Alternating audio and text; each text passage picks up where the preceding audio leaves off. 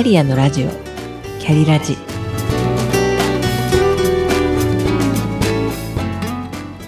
この番組は自分の中の多様性と可能性を最大限生かしてしなやかに100年生きたい。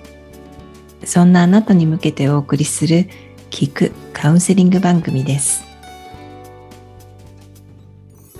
お疲れ様です。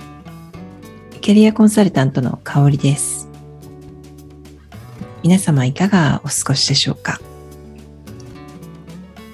夏至が過ぎてこれから夏の盛りへ迎え始めますがただいま梅雨真っ最中でございます。私はこの時期がとても苦手で週末は寝込んでしまいまだ体調が回復していない状態です。梅雨の時期になると心身ともに疲れやだるさ体の不調を感じる人が少なくありません。この不調のことを梅雨だると言います。お仕事や学校をお休みしている人が増えています。そして私もその一人です。本日は自戒の念を込めて梅雨だる解消法予防法についてお話ししたいと思います。まずセルフチェックをしてみましょうか。こんな症状はありませんか？頭が重い体がだるい食欲不振なかなか寝つけない。雨の日は気分が落ち込みやすい。些細なことでイラッとする。肩こりむくみ下痢便秘などの症状がある。いかがでしょうか？これら一つでもあると梅雨だるの状態です。私はほとんどに当てはまっています。ですので今ダウン状態です。梅雨だれの原因は2つあります。1つ目が気象ストレスによる自律神経の乱れ。1年の中でも特に梅雨の時期は気圧が低い日が多いことがストレスとなり自律神経が乱れます。自律神経が乱れる状態というのは交感神経と副交感神経のバランスが崩れている状態です。交感神経が日中活動するためのアクセルで副交感神経は夜リラックスして眠るためのブレーキです。気象ストレスによって2つのバランスがうまくいかなくなって副交感神経が優位となると体がリラックスモードになってしまってだるさや眠気を感じてしまいます。そういえば梅雨だる状態になる前毎日のように寝落ちしていました。私はその前兆を見逃してしまいました。また日照時間が少ないこともストレスの原因となります。湿度が高い上に雨も多い。さらに寒暖差が大きいことも加わり一年で最も気象ストレスが多い時期がまさに今です。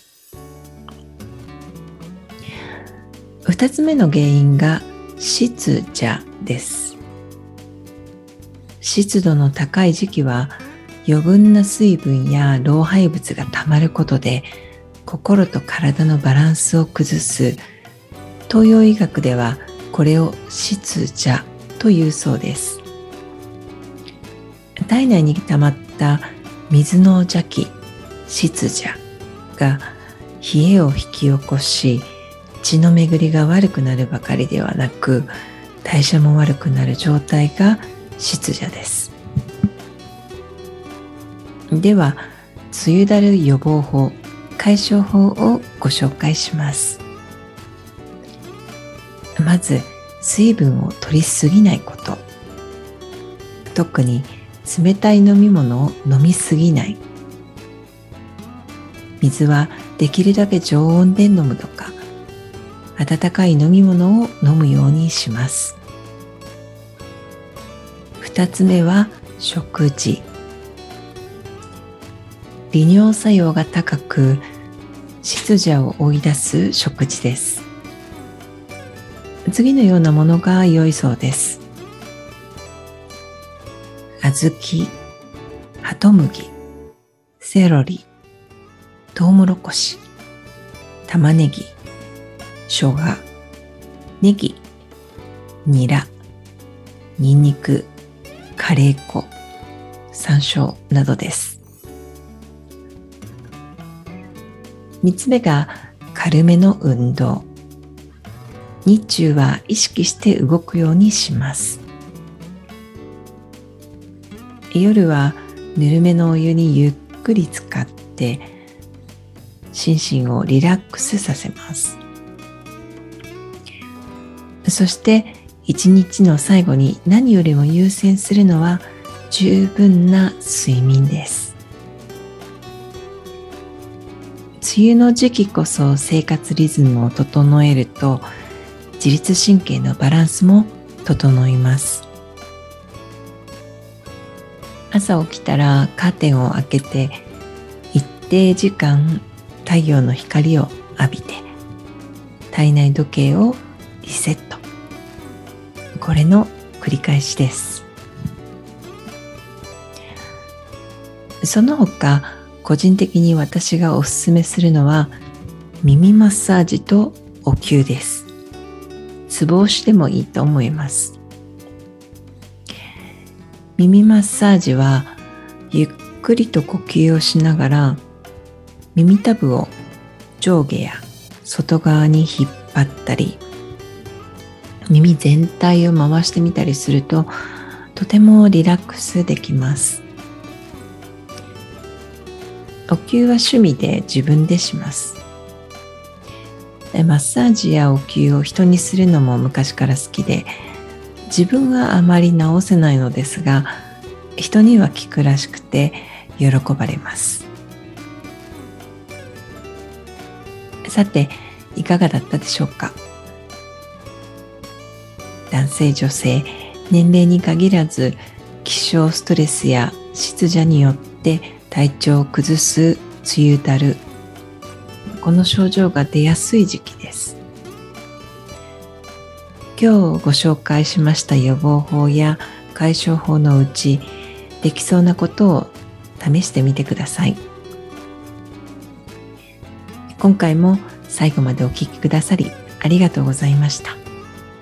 それではまた。